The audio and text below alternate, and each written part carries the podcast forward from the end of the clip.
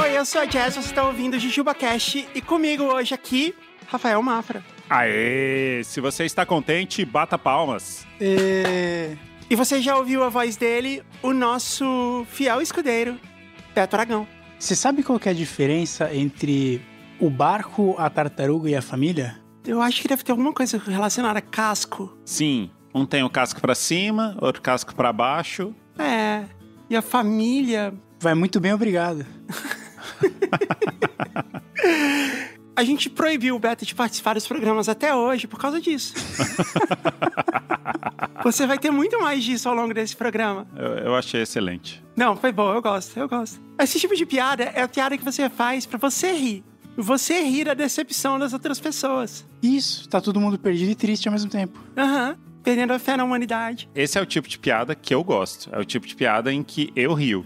Eu não me importo com o que os outros vão achar. Você ri quando você conta, né? Você riu do Beto agora? N- Não, como assim riu do Beto? Eu achei maravilhoso porque eu sou um fã do Beto. Então tá, tá ótimo pra mim. Entre as 8 bilhões de pessoas que existem no mundo, o Beto é uma das poucas, sei lá, de uma dezena de pessoas que entende o humor do Rafael. O Rafael é um gênio. Assim, a gente aqui, a gente entende também, mas até um certo ponto. A gente entende até, sei lá, 70%. O Beto entende os outros 30%. É isso aí. Eu é que não consigo entender totalmente o humor do Beto ainda, mas eu vou chegar lá. Não, isso vai levar um tempo ainda. A gente trabalha com o Beto faz o quê? Três anos, Beto? Por aí? E eu tô muito longe ainda de entender. E de vez em quando ele manda umas mensagens assim, tipo, ouve isso aqui. Aí é uma música clássica. Aí você ouve, tá? A música clássica e fala assim, pô, legal a música. Legal, Beto, que bom. Gostei, obrigado por ter me mandado. Aí ele fala assim, você não entendeu? Aí, eu, não, Beto, o que, que tinha pra entender? Essa música é do. Aí ele fala um nome de um compositor de música clássica completamente obscuro. Essa música é do, sei lá, Toblerones. Aí você fala assim: quem é Toblerones, Beto? Você não sabe? O Toblerones foi quem compôs. Aí ele começa a falar um monte de coisa assim que você também não sabe. E é isso. Aí a conversa acaba, porque você não tem mais pra onde ir. E aí ele fala: não, essa é a primeira música que usou tímpano na história da música erudita. Por isso ela é tão importante. É, ele fala assim: tá ligado, tímpanos? Toblerones é importante. Aí você fala assim: não, porra, tímpanos? Não, não, não tô ligado. Aí ele fala: é, meu avô também não. KKK.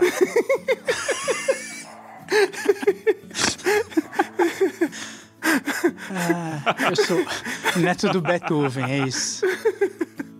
Pra ele também, tipo, não faz diferença. Isso aí. É, você vê, esse foi um complemento muito, muito do Beto pra essa conversa. Sim, Que legal que a gente tá trazendo ele pra nossa audiência. isso, isso. É o que eu chamo de complemento betrônico. É como eu chamo o Beto secretamente. Gente, a gente não falou da Fernanda Takai nos últimos dois episódios. A gente vai ter que compensar, então. Eu pensei que a única maneira da gente compensar isso é a gente falando da Fernanda Takai du- três vezes nesse episódio. Mas se você chamar ela três vezes, ela aparece.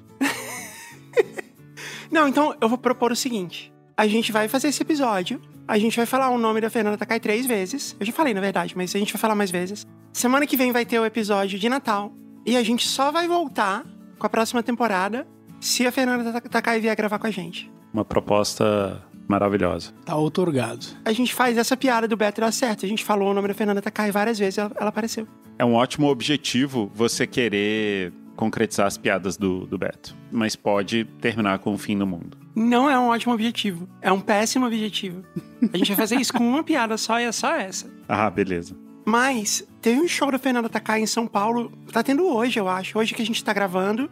Eu não sei que dia é hoje, mas é um sábado e é o dia que teve a disputa de terceiro lugar da Copa do Mundo. Sim. Certo. E só hoje a gente tá gravando o episódio da semana que devia ter ido pro ar terça-feira, quatro dias atrás. Caramba, a gente tá muito atrasado. E hoje tá tendo um show da Fernanda Takai de graça em São Paulo. Eu tava lá, tipo, faz cinco dias. Que azar. Toda vez isso acontece. É, e agora a Fernanda Takai tá fazendo um show com o Pato Fu e com a Orquestra Sinfônica de Ouro Preto, né? Eu não consegui ver ainda. É, não, mas esse vai ser raro, esse vai ser difícil de ir, porque é um show menos, menos recorrente, assim, né? Tem que ir uma orquestra inteira e tal.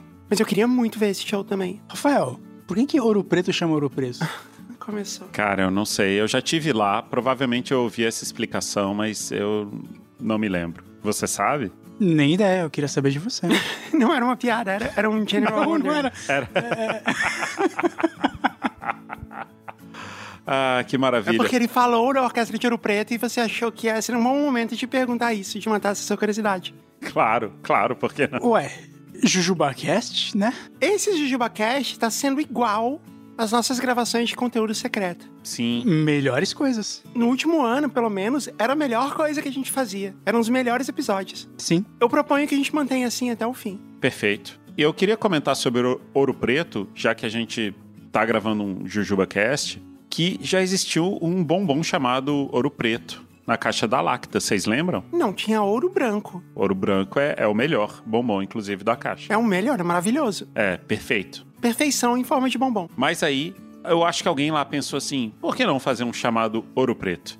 E aí o Ouro Preto era só um filler, sabe? Ele só preenchia a caixa, assim, não tinha mais o que botar na caixa, botava um Ouro Preto, que era um bombom cúbico, era só um cubinho de chocolate meio amargo, muito ruim. Era muito ruim. Eu gosto de chocolate meio amargo, eu achei legal. Mas esse era ruim. Chocolate meio amargo no Brasil, nos anos 80, não era a mesma coisa que é hoje. Hoje é um chocolate com menos açúcar, com mais sabor, com um cacau melhorado. Mas nessa época era só o chocolate com menos açúcar. E é isso aí. E, e seja feliz. Ele já era doce, ele não era meio amargo, na verdade. Ele era meio doce. Então, a meio doce quer dizer meio amargo. Você acha que tinha que ter escrito isso na embalagem pra ficar mais claro? Meio amargo, meio doce. Meio doce, talvez um pouco salgado. É. Ouro Preto era concorrente do Diamante Negro? Não, seria excelente se ele fosse, porque ele, ele pelo menos seria gostoso, mas ele não tinha essa pretensão. Ele era só um chocolate para ter mais um chocolate. Porque antigamente essas caixinhas pesavam 400 gramas, 500 gramas. Então tinha que socar chocolate ali dentro. O ouro preto era tipo uma sobra que tinha ali que eles botavam. Tipo, sobrou chocolate, acabou o açúcar, faz ouro, ouro preto. Vamos fazer um chocolate mais barato? Que ingrediente a gente vai cortar? Já sei. Mas não é para isso que serve o, o chocolate de banana e essas palhaçadas assim? De passas, figo, passas ao rum. Peço perdão pra galera que gosta de chocolate de banana. Palhaçada foi mancada. Eu amo chocolate de banana. Eu acho dos mais... go- Caribe, eu acho dos mais gostosos. Hoje eu acho bom, mas quando era criança eu confesso que era um desafio. Eu tenho uma curiosidade a respeito do meu gosto por guloseimas. Eu não gosto de coco, normalmente. Mas eu gosto de prestígio. Eu acho que é porque prestígio é perfeito.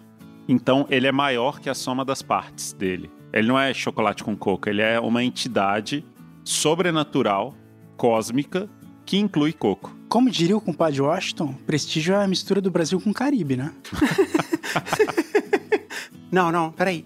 O Caribe é a mistura do Brasil com o Caribe. Prestígio é a mistura do Brasil com a Tailândia. Com a Tailândia.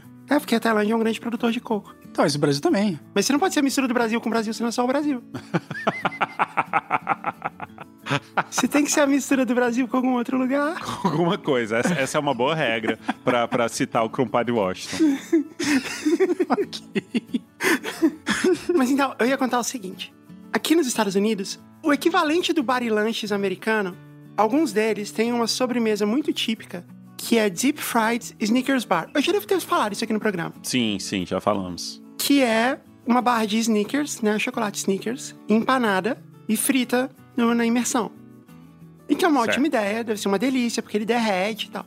Eu acho que a gente devia começar a tradição de fazer um deep fried dos chocolates brasileiros. Tipo quais? Tipo choquito, charge. Charge é o melhor chocolate, né? Aliás, houve uma medição objetiva de um organismo internacional e Sim, pela ONU, né? O órgão das Nações Unidas para Chocolates e Guloseimas definiu que o melhor chocolate do planeta é o Charge. Eu concordo, faz total sentido. Era o que todo mundo esperava, inclusive. Todo mundo esperava, então a gente podia começar por ele. É que o charge é muito parecido com o Snickers, né? É, um sneakers melhorado. Ih. Imagina o choquito, Sim. laca. Não, se bem que o laca ia virar uma meleca, né? Mas o Choquito ia explodir, não ia? Por causa das, das pelotinhas dentro dele? Talvez, mas seria um vídeo muito legal do TikTok. Em slow motion, sim. E depois a gente faz uma vaquinha pra pagar o tratamento da pessoa que fez. Aproveitando que a gente está no âmbito das perguntas que o Beto faz, Beto, qual é a fórmula da água?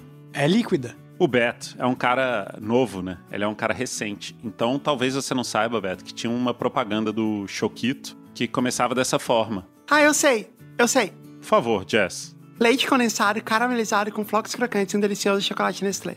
Hum, deu água na boca. Viu? Garoto. Demais. Parabéns. Muito bom, parabéns.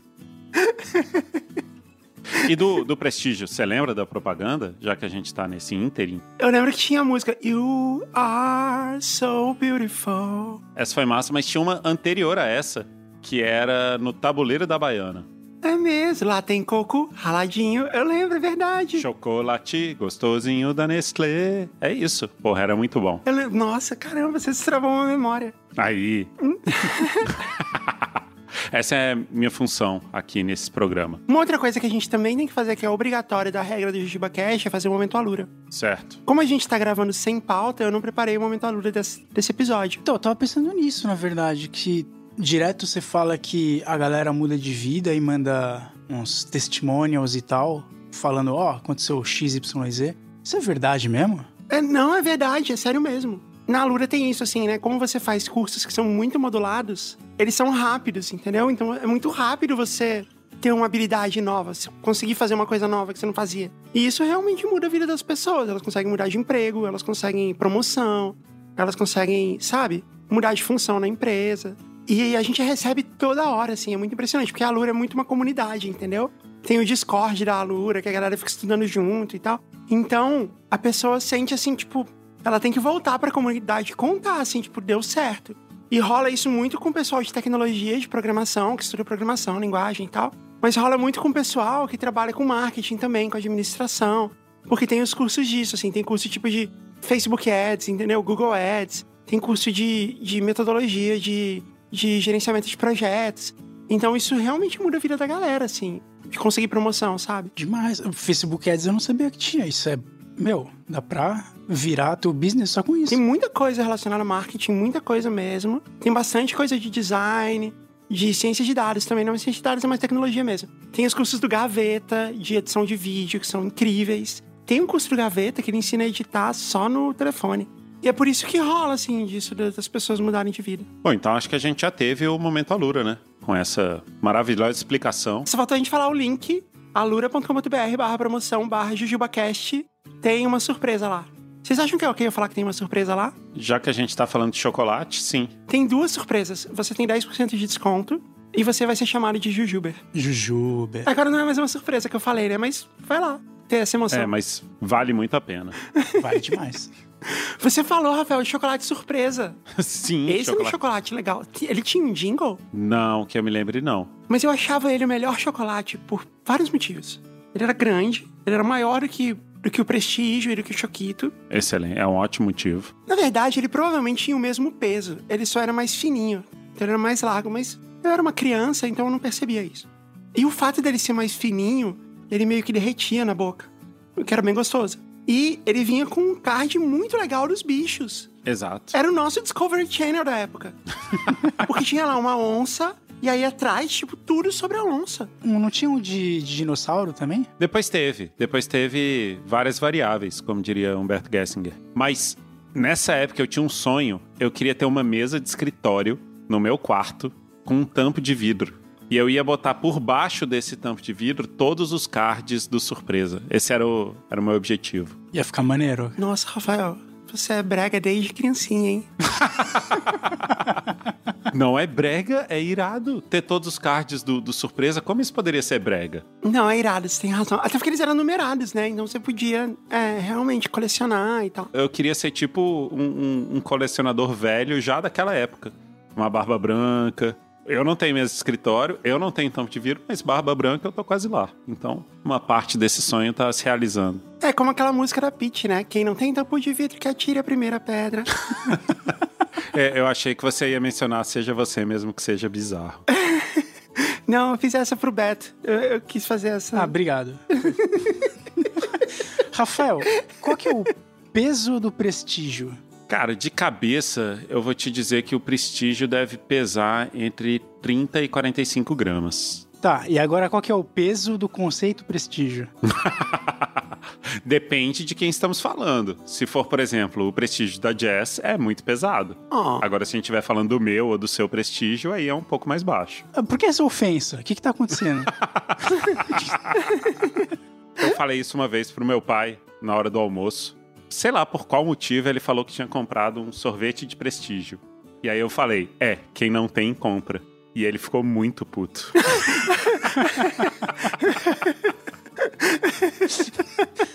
Abraço, seu Márcio. Um abraço pro seu Márcio. É muito do meu pai isso, né? Podia, ou ele podia ter achado genial e ficar repetindo isso o resto da vida Sim. pra todo mundo, ou ele ficar puto. Não, e ele não ficou puto assim, tipo, ah, seu babaca, como que você. Assim, ele ficou um pouco magoado mesmo, sabe? Ele ficou bolado. Ele não esperava ouvir assim, de repente, que ele não tinha prestígio. É, tadinho, né? Ele fica todo feliz com um sorvete. Comprei sorvete de prestígio. Aí você manda uma ofensa na cara dele. Desculpa, seu Márcio, um abraço. É que você não tem nenhum otário. O Rafael tá belicoso hoje. O que tá acontecendo? Eu sempre sou belicoso. Eu sou tão belicoso que eu vou propor um jogo aqui para vocês. A galera fica muito brava quando a gente não faz jogo. Ah, é? Quando a gente meio que, tipo, resolveu fazer os jogos só quando dava vontade, começou a ter uns tweets assim, tipo, como assim não tem mais jogo? Eu gostava só do jogo. Eu gostava só tá do jogo. Acordar de manhã e ter uma cabeça de cavalo na, na sua cama, né? Escrito volta jogo. Caguei pra esse podcast, dá o jogo. Cavalo. Bom, o jogo para a alegria e felicidade geral da nação é Carros são como lanchas. A gente tem vinheta de carro são como lanchas? Eu acho que o Rafael precisa fazer. Carros são como lanchas. Parabéns, Rafael. Obrigado, obrigado. Bom, vocês são experts em carros são como lanches, mas eu vou explicar para a audiência que talvez esteja chegando agora. Talvez a audiência que tenha chegado pensando que já nesse episódio a gente ia ter a participação da Fernanda Takai, não foi ainda. Segunda vez. Peraí, só um pouquinho que eu vou fechar uma porta ali, um minuto. Fecha a porta do seu quarto, mas abra do seu coração. Opa, isso é o quê? É um poema que eu fiz agora. Ah, já ia fa- mandar um, é um Neruda isso aí? Foi tipo um poema de baú. Isso é um dos primeiros extras, né não? Poesia de bom. Sim, poesia de baú. Você ainda lembra algum, Rafael? Não, não tô lembrando. Você lembra? Eu lembro que tinha um que terminava com Era Bela Fêmea Efêmera. Sim, era Bela Fêmea Efêmera, eu lembro desse. E eu lembro que tinha um que era assim, tipo, a minha vida, do que é feita? Deus, você é amor. O Rafael tá muito ofensivo hoje. Gente, qual é o sentido desse poema? pra quem não tá entendendo nada, fazer uma parte, no meio do uma parte, que era a explicação do jogo, o Poesia de Baú eram poesias que tinham nos ônibus em Brasília, porque em Brasília a gente chama ônibus de baú. E aí o pessoal fazia lá um adesivo caprichado, com design e tudo, e colava na janela pra você poder ler um poeminha quando você tava ali andando de ônibus. E tinha esse excelente aí. Realmente, é- é, na época eu já me perguntava, né, qual era o sentido dele, mas devia ser muito bom, né? Porque foi escolhido para ornamentar as janelas dos ônibus da capital federal. É engraçado que assim, você lê um poema em oito segundos, né? Tá ficando um poema sempre de oito linhas, alguma coisa assim. E você viaja de ônibus por, sei lá, uma hora e meia. Então você fica valendo ele várias vezes a ponto de nunca mais você esquecer na sua vida, como é o meu caso. Você vê que esse foi o projeto correto. O projeto devia ser assim, devia ter a tabela periódica na, na parede do ônibus. Seria bom também, seria bom. Ia ajudar muito mais. O nome das capitanias hereditárias. Os direitos previstos no artigo 5 da Constituição. Essas seriam coisas boas a gente decorar. Todos os municípios de Minas Gerais. Mas os. Rafael, Pelo amor de Deus, Rafael, pega um suporte de microfone. Vou pegar. Uma coisa que a gente não esclareceu. Baú é uma gíria para ônibus em Brasília. Eu falei isso. é o Rafael falou. Ah, tá bom. Então corta aí. Corta esta merda. Não, deixa aí pra fixar. Peguei, peguei o suporte. Vocês estão mais felizes agora? A gente tá muito mais feliz. Mas meu áudio tá um pouco estourado. Se não aparecer luzinha vermelha, tá ótimo, cara. Ah, beleza. Dá um, um pá, fortão, vê se explode. Ha! Ha! Entortou um garfo aqui. O Uri Geller do grito. Parabéns, Rafael. É, quem dizia ha não era o Uri Geller, era o Thomas Green Morton. Ha! Agora sim. Mas é um honest mistake, né? Honest mistake, very honest mistake. O Uri Geller e o Thomas Green Morton é tipo aqueles filmes, assim, que são no mesmo tema, na mesma época. O Inferno de Dante e Vulcano. Sim. Ou então, aquele do Morgan Freeman, presidente, e o do Bruce Willis que vai destruir o meteoro. Era Impacto Profundo e Armagedon, eram os nomes. Então, é isso. O Uri Geller e o Thomas Green Morton eram, tipo, dois personagens que meio que era a mesma coisa. Que se misturavam. É, só que o Uri Geller entortava garfos e consertava relógios à distância. Então tava colheres, não era? É, garfos não. Aí é uma outra especialidade. É. ok. Garfos era o Thomas Green Morton, por isso que ele ficou famoso. Isso. E o Thomas Green Morton, ele transformava vinagre em perfume. Olha, é o Jesus Paul Gaultier. E ele fazia luzes piscarem no, no ambiente. Você apagava a luz e ele falava, ha! Aí apareciam umas luzes verdes, assim. Por isso que o nome dele era Thomas Green Morton. Provavelmente. Ha! Eu vi luzes verdes agora.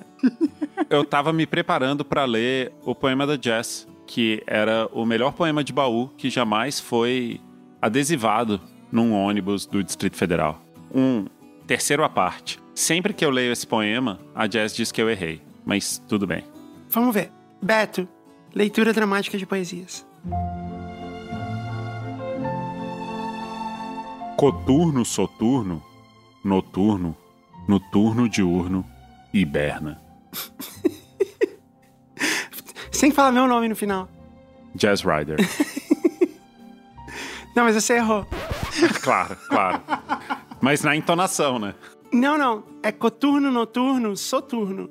E você falou coturno, soturno, noturno. Ah, é verdade. É um honest mistake também. Coturno, noturno, soturno, noturno, diurno e berna. Bonito, bonito. Foi a minha melhor poesia. Mágico.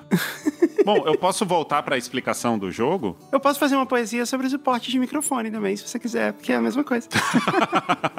Por favor. Suporte sem norte é forte, suporta o Mickey numa boa. Suporte a porta no porto. Reporta o porte da corte. Deus, você é amor.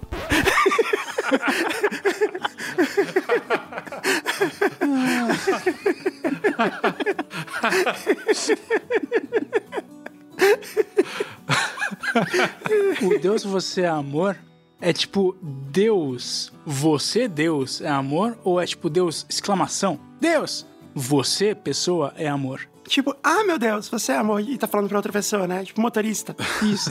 pro isso, pro pro cobra, isso? Não, eu é. achei.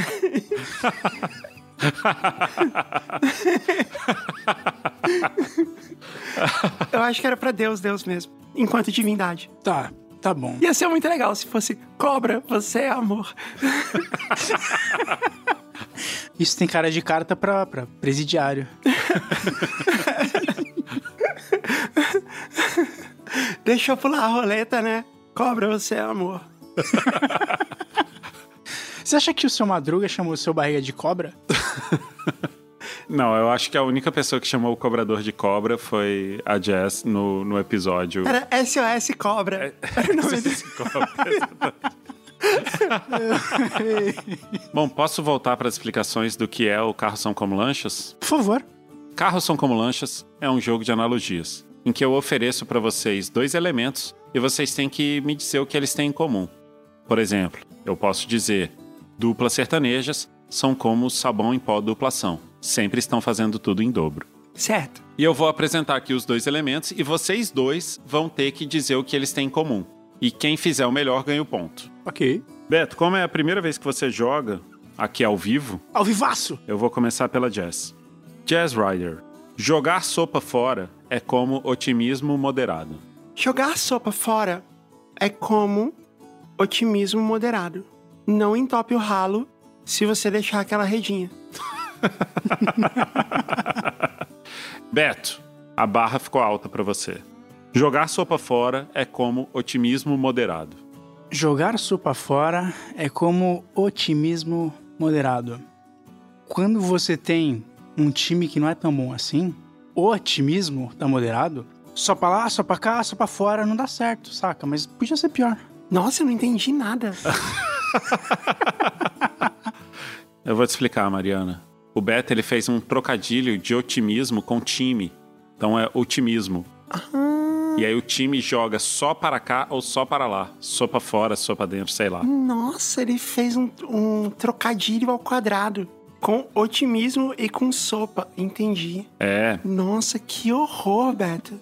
foi muito bom, Beto. Parabéns. Mas eu terei que dar esse ponto para Jazz Rider. Nossa, foi- Vamos torcer para que você melhore nas próximas rodadas, Beto. meu Deus do céu, gente. Mas olha, eu tenho algumas dicas de como jogar a sopa fora. Ah, por favor. A primeira, congela. Se congela antes de jogar fora? É, a gente já usou essa tática com várias coisas.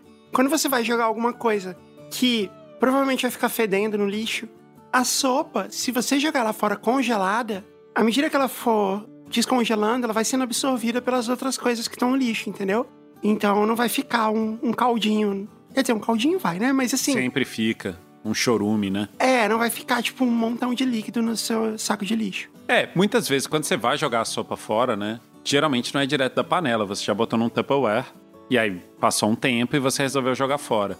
E aí o que acontece é que a tampa do Tupperware, ela fica completamente tomada pela gordura que tinha na sopa. E é muito difícil de lavar, porque você pode lavar 20 vezes, gastar um tubo de detergente e ele vai continuar levemente engordurado. A dica é a seguinte: você joga a água dentro do Tupperware, um guardanapo limpo e detergente. Aí você fecha o Tupperware com a tampa suja e fica sacudindo. O guardanapo vai absorver a gordura, aí você tira esse guardanapo, joga ele no lixo e o seu Tupperware está desengordurado. Você sabe qual que é a, a função do, do guardanapo? Qual é? É detergente.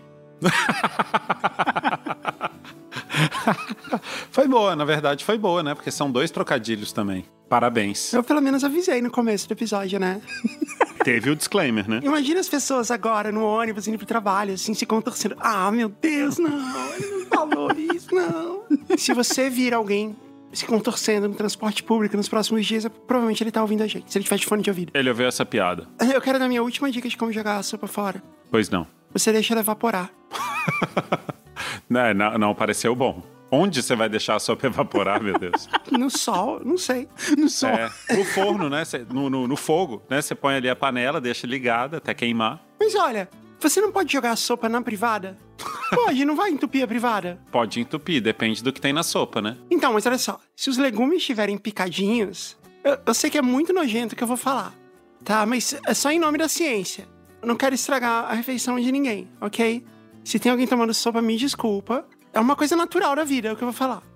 Se a sopa tem legumes picadinhos, ou até amassadinhos, não é muito diferente de você vomitar ela depois. E você vomitaria na- no vaso, numa boa, e não ia entupir. Então acho que. Tá, se tiver uma batata inteira, não. Mas isso aqui é um cozido, né? Não é uma sopa. Ah, eu não sei. O conceito de sopa é amplo. No estômago tá fermentado, não tá? Mas você acha que a fermentação do seu estômago faz tanta diferença assim no, no quanto a rede de esgoto é capaz de absorver esse dejeto? A questão é, por que você não poderia jogar sopa na privada? Porque ela poderia entupir o sistema de esgoto. Mas, considerando que, em termos de consistência, ela não é muito diferente de quando uma pessoa, né, come a sopa e tem uma indigestão e devolve a sopa, então tá tudo bem. Eu acho que é ok. É um bom caminho também. E você não precisa limpar o ralinho no final. Isso é um ponto positivo. Eu tô com muita vontade de passar para próximo, pro próximo elemento. Beto, cérebro reptiliano é como pianista de estúdio. Cérebro reptiliano é como pianista de estúdio por duas razões. A primeira, apesar da prática, ele obedece os instintos.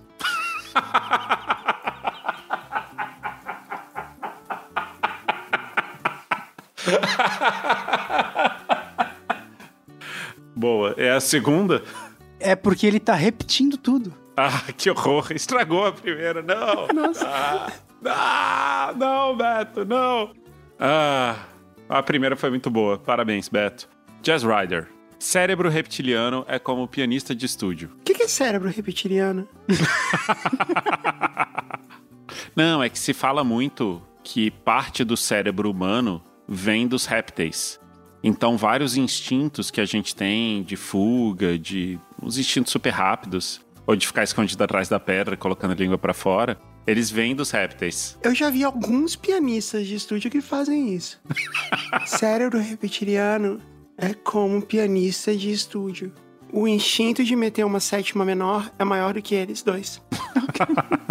Claro, claro. Essa, essa foi uma piada muito entendida por muitas pessoas. O Beto entendeu. É, é verdade. É um réptil bluseiro.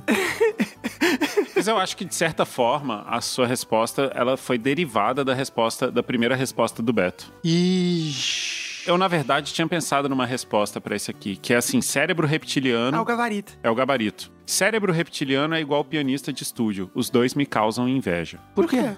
Um causa inveja porque é um, é um instinto humano. Eu sinto inveja que o cara toca muito bem. Mas eu sinto inveja porque eu tenho um cérebro reptiliano que me causa essa emoção. E ao mesmo tempo eu tenho inveja porque pianistas de estúdio são incríveis, né? Eles tocam muito bem. Então o ponto vai pro Rafael. Não, o ponto vai para Betronics. Toma essa, sociedade. Beto, você pode ser considerado um pianista de estúdio? Posso ser considerado qualquer coisa de estúdio, porque a gente. Qualquer coisa de estúdio. É verdade. considerado por quem? Por, pela gente? O que você quiser, realmente. pois é, mano. Você sabe tocar piano, você pode dizer isso. Não, eu sei escrever pra piano, mas não sei tocar o piano. Assim, eu sei tocar, mas em slow motion, né? Você sabe fazer uns acordes. Isso. Não, mas- não, não. Não, para, para, para, para. O que foi? Você sabe escrever coisas para piano e não sabe tocar piano? Existe isso? Isso é possível? Sim, pra todo e qualquer instrumento, é possível. Cara, mas se você não sabe executar o som que vai sair, você não sabe prever o som que vai sair, sabe? Rafael, você sabe escrever e não falar? Sei, É isso. às vezes. Às vezes. É isso, cara. É, ele fala pro pianista, ó, aperta esses botões aqui todos ao mesmo tempo, é isso. Ou então nessa ordem aqui. Cara, que loucura. Caramba, você é um ET. Parabéns, Beto. Você possui habilidades extraordinárias. Um eté. Assim, ele possui, mas ele treinou pra isso. É porque existe essa ideia que eu acho mega nociva de que pessoas que sabem tocar um instrumento, sabem escrever peças para piano, elas têm tipo um dom divino. Sei. Sim. E não tem. Você estudou. Você treinou pra aquilo. Você pode ter uma aptidão, alguma coisa assim. coordena- Mas pode ter mais coordenação motora. Tudo bem. Entendeu? Não é um poder extraordinário. É um, é um estudo extraordinário. O Beto estu- estudou a vida inteira pra isso. Sim. A Amanda mandou uma dessa. Um dia a gente estava conversando aqui em casa e a Bia ia fazer aula de teclado. E a gente falou: e você, Amanda? Você não quer tocar nenhum instrumento? A Amanda já tinha uns 12 anos. E, a- e você, Amanda? Você não quer tocar nenhum instrumento? Aí ela falou: não, não, não quero não. Tá tudo bem. Eu Falei, poxa, filho, mas você não tem vontade de saber tocar um instrumento, assim, tocar uma música e tal? Ela falou: não, eu tenho vontade de saber, eu só não tenho vontade de estudar. Justo. Eu achei muito autoconhecimento. Eu nunca consegui ultrapassar essa barreira, assim. Eu sempre falei, não, eu vou conseguir e tal. É verdade. É um autoconhecimento muito, muito evoluído, né? De você pensar assim, não. Eu não quero trabalho pesado, então eu tô ok de não ter o resultado. Exato. Mas é isso, tocar um instrumento é só uma questão de treino, assim. Tem pessoas que vão precisar treinar menos do que outras pra chegar no mesmo ponto. Quanto tempo você estudou na sua vida, Beto? Sei lá, uns 15, 16, 17 anos? Caraca. E, e continue estudando, né? Sim, direto. Tava lendo um livro sobre contraponto arranjo vocal do século XVI. Claro que você tava lendo. Claro, claro que é do século XVI. Mas isso é o que você faz no seu momento de lazer. Eu tava falando de estudar. Parabéns, Beto. Parabéns porque você chegou ao empate e agora nós chegamos à rodada final de carros são como lancha. Toma essa, Cafu! Esporte de pontos é como a tez da manhã. Jazz Rider, você começa. Esporte de pontos é como a tez da manhã. Deus, você é amor. Eu, eu acho que, que ela ganhou. Eu acho que ela ganhou. Digamos que foi surpreendente. né? Foi assim. Foi uma saída talentosa. E o que é pior, Beto, ela bloqueou essa possibilidade de saída pra você. De só falar uma coisa nonsense. Você sabe que essa clareza do que são esportes de ponto só veio pra mim com o Bola Presa, né? Bola Presa que categorizou toda essa imensa gama de esportes que acontecem e que dependem de uma pontuação dada pelo juiz pra que você determine quem é o vencedor. Que nada mais era que um show de calouros glorificado. Eu não sei, mas é isso, né? Ele se aproxi- você consegue colocar na mesma no mesmo patamar, sei lá, uma manobra de surf e um salto ornamental, sincronizado. Tem as regras lá, tem que sair assim, tem que sair assado, mas enfim. E cantar uma música do Fagner no domingo à noite. Cada um tem o 10 pitinini que merece. Mas todo mundo merece ter pelo menos um Décio Pitinini. Um abraço pro Décio Pitinini. O carnaval, se você pensar, o desfile de carnaval é um esporte de ponta. Putz, é um super esporte, né?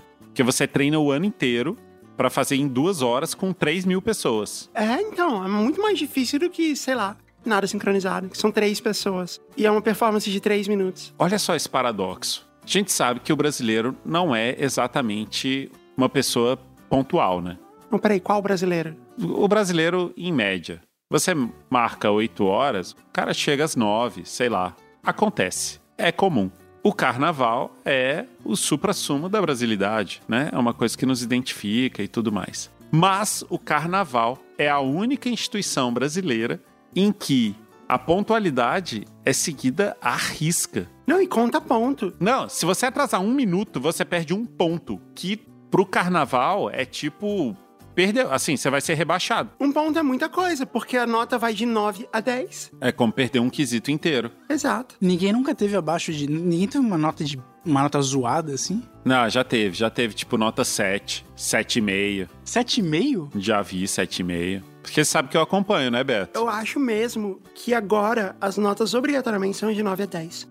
Não existe nota abaixo de 9. Eu acho também. Então, assim, tirar 9 é horrível, né? Porque é a mesma coisa que tirar zero. Ia ser legal se fosse de 9,9 a 10. Isso, por que não? Se todo mundo ficar feliz com isso. É que aumenta a autoestima das pessoas, porque na verdade é só uma questão de escala. Mas aumenta a autoestima, a percepção, né, de autoestima das pessoas. Ah, tirou 9, 9 é bom. Isso me lembra um outro esporte de pontos muito popular no Brasil, que é a dança dos famosos, do Faustão. Mas eles dão nota? Dão nota, dão nota. É assim, eu vou te explicar. Eles chamam dois jurados. Aí tem o júri técnico, que muitas vezes é o Carlinhos de Jesus. Eu não consigo pensar em outra pessoa pro júri técnico. E aí tem o júri artístico, que geralmente é alguém que já participou da dança dos famosos ou um ator super popular nesse momento. Basicamente, alguém que dança ou alguém que é famoso. E agora, tem uma coisa que é tricky. A Cláudia Raia fica em qual júri? Porque ela dança muito bem, então ela pode ser técnica, mas ela também é uma celebridade. Ela joga em todas as posições. Mas não é sobre isso que eu queria falar. Uma vez eles chamaram para o júri artístico o cara do Cacete Planeta, um deles. E esse cara, ele começou a aloprar todo mundo. É, o seu caceta, né? É, ele falou, eu detestei a nota 4. Aí o cara. Como assim? Porque ninguém dá menos de 8, sei lá. Aí ele falou: não, eu, eu achei muito ruim a nota 4. E aí o pessoal ficava assim escandalizado, só que ele dava 4 para todo mundo. Então acabava dando na mesma. Só que as pessoas ficaram muito indignadas. Não fazia diferença. Não era o Marcelo Madureira? Acho que era o Marcelo Madureira. Tinha um, um- um dos competidores, era um ator assim super forte, sabe?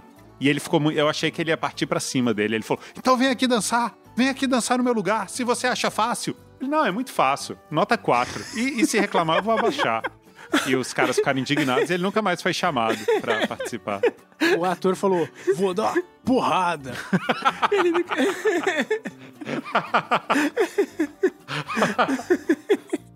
Ele nunca mais foi visto. É, nunca mais foi visto. Bom, é, voltamos à nossa programação normal. O Beto, eu espero que, que ele não estivesse prestando atenção nessa conversa, mas sim pensando em que analogia ele vai fazer para explicar que esporte de pontos é como a tez da manhã. Depois que você passa por uma cirurgia e você tira os seus pontos, no dia seguinte você não consegue acordar porque você tá ainda sob efeito de coisas. Então, o esporte de pontos é a comatez da manhã. É isso? Todo mundo desistiu do programa? É isso, eu acho. em relação a essa pergunta final, eu acho que, enfim, que todo mundo perdeu e eu sou o grande campeão. É isso aí! Aê! Palmas para todos. A banca ganha quando ninguém consegue atingir o patamar mínimo exigido para este brilhante esporte de pontos que é carros são como lanchas. Eu acho que quando eu falei Deus, você é amor, eu trouxe o assunto do início do programa pro final, então a gente pode acabar. eu queria que as pessoas mandassem pra gente histórias de Natal, fim de ano, Kwanzaa, Réveillon, Amigo Secreto da Firma, Hanukkah. Hanukkah, especial do Roberto Carlos, qualquer coisa que lembre o fim de ano, pro nosso episódio de fim de ano, nosso episódio especial de Natal que a gente vai gravar nos próximos dias. E eu quero gravar com histórias inéditas. Você pode mandar a sua história para jazz@jazzrider.com. Coloca lá que você autoriza a gente usar a história como a gente quiser, porque senão a gente não vai escolher a sua história. E capricha, porque a gente vai escolher só algumas. E aí a gente volta no ano que vem, quando e se a Fernanda Takai topar gravar com a gente. Terceira, vez. Aí, Vai aparecer. É isso então? é isso. Foi uma grande jornada e eu agradeço a companhia de vocês até aqui. Não foi com meu prestígio. Uau! Preciso de um baú. E eu só vou embora. Adeus! Tchau!